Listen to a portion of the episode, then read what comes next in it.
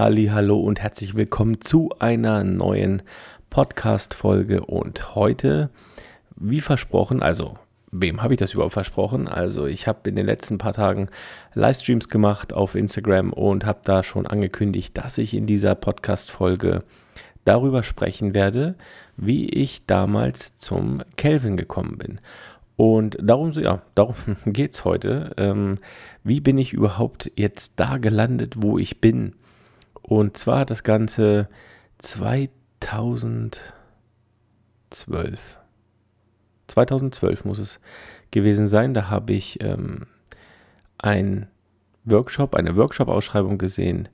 Äh, Porträt, kommerzielle Porträtfotografie und Retusche in Konstanz. Ich habe damals in der Schweiz gelebt, äh, in Zermatt. Das ist äh, ziemlich am Ende der Schweiz. Also, wenn du da nach Konstanz willst, da fährst du schon mal so dreieinhalb, vier Stunden hin.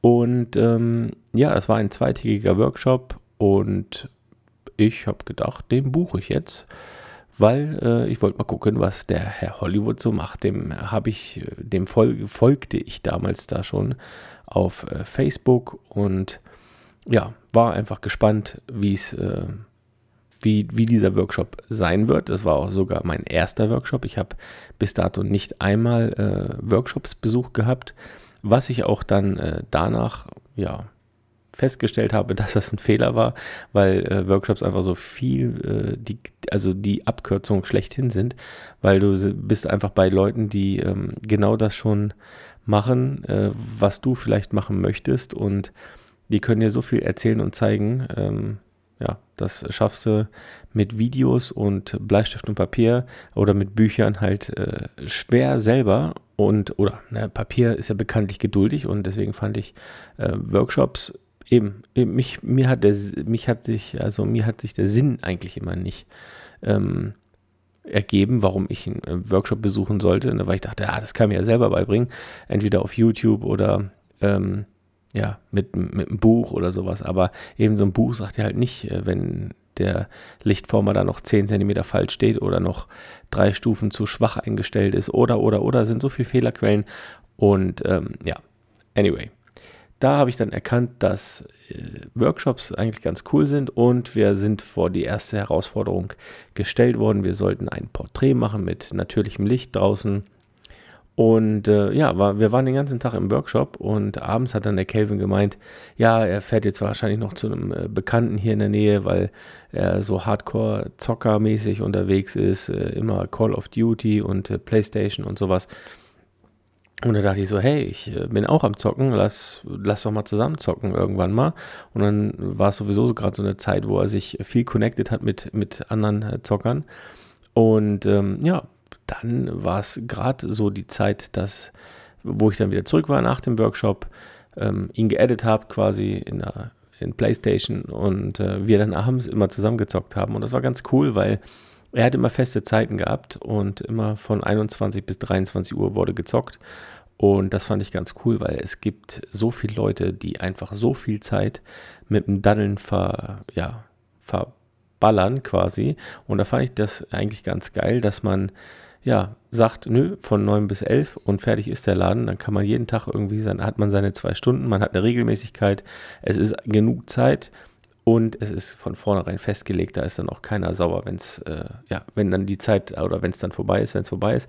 Aber ich, äh, ja, verschwende nicht sechs Stunden am Abend ähm, und dann mal zwei Abende gar nicht, sondern äh, ne, man hat geregelte Zeiten und Abläufe. Das fand ich damals ganz cool und mal so einen komplett neuen Ansatz, weil damals habe ich wirklich viel Zeit äh, mit, äh, mit Daddeln verbracht und ja, äh, fand das dann ganz cool, dass man so einen äh, geregelten Ablauf hatte.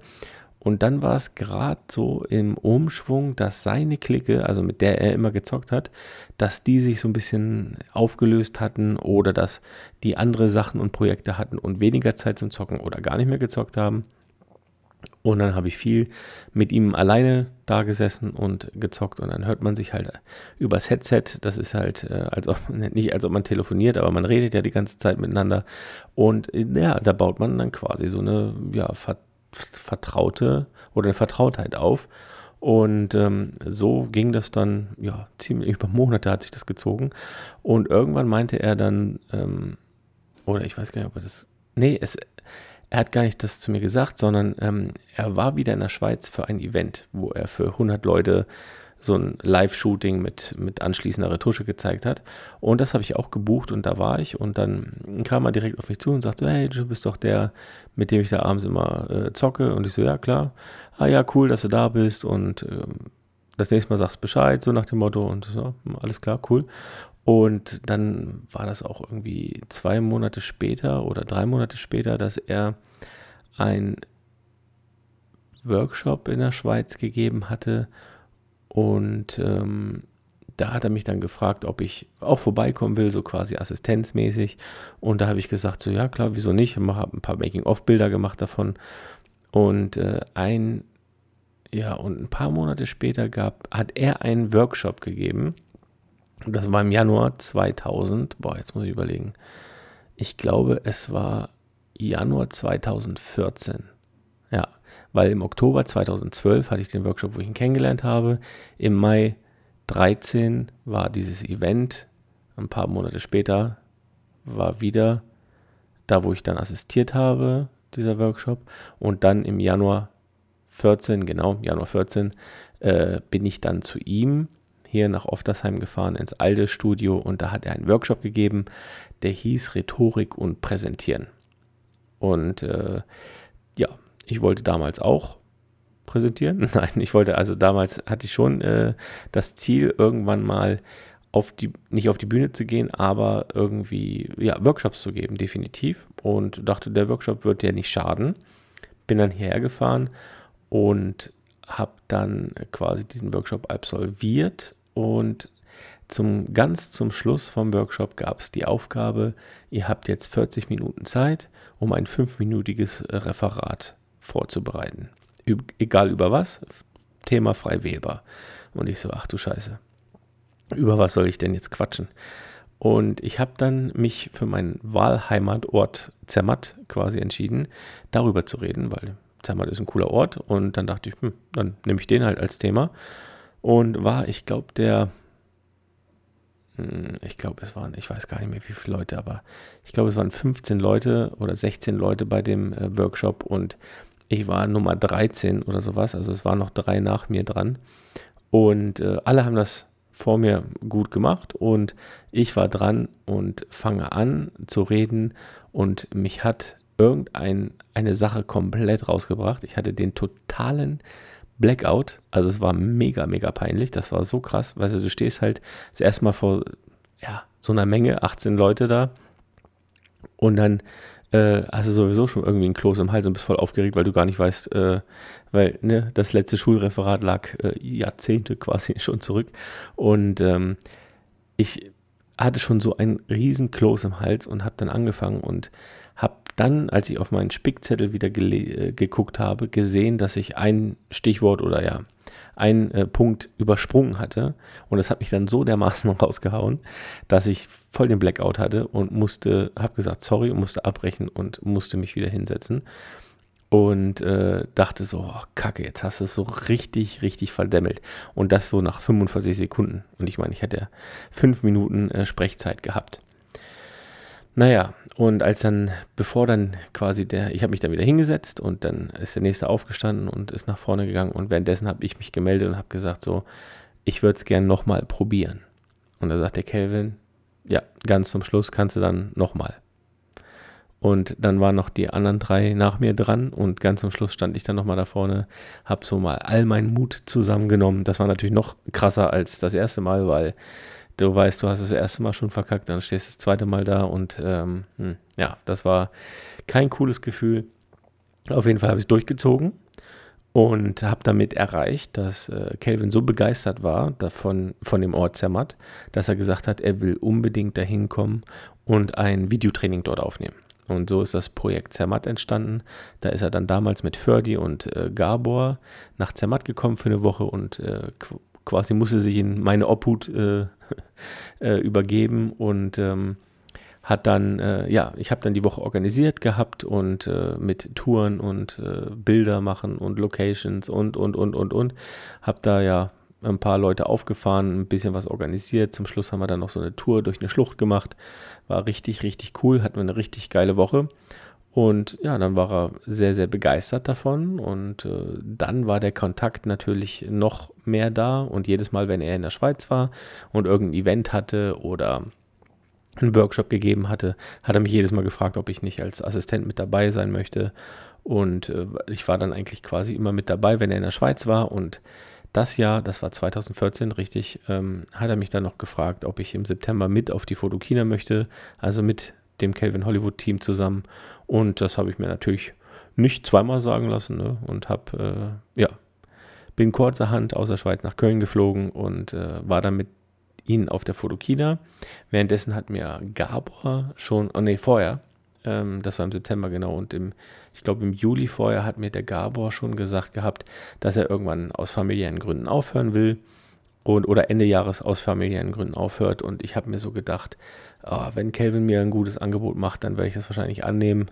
Wäre es ja blöd, wenn du es nicht machst. Und äh, ich hatte damals, also ich war ja selbstständig mit einer Druckerei in der Schweiz, also nicht mit einer Drucker, mit so einer kleinen Werbeagentur, aber auch äh, mit so einer kleinen digitalen Druckproduktion und ja, war auch nicht so richtig happy. Also ich habe das, war zwar selbstständig damit und äh, habe aber businesstechnisch auch einige Fehler gemacht, die ich natürlich jetzt weiß, aber damals äh, wusste ich es noch nicht und habe sie auch deswegen falsch gemacht und ja, habe dann ähm, quasi gedacht, ich habe vor davor schon gedacht, so, äh, das Geschäft hier, das machst du auch nicht bis zu deinem Lebensende oder bis zu deinem Arbeitslebensende.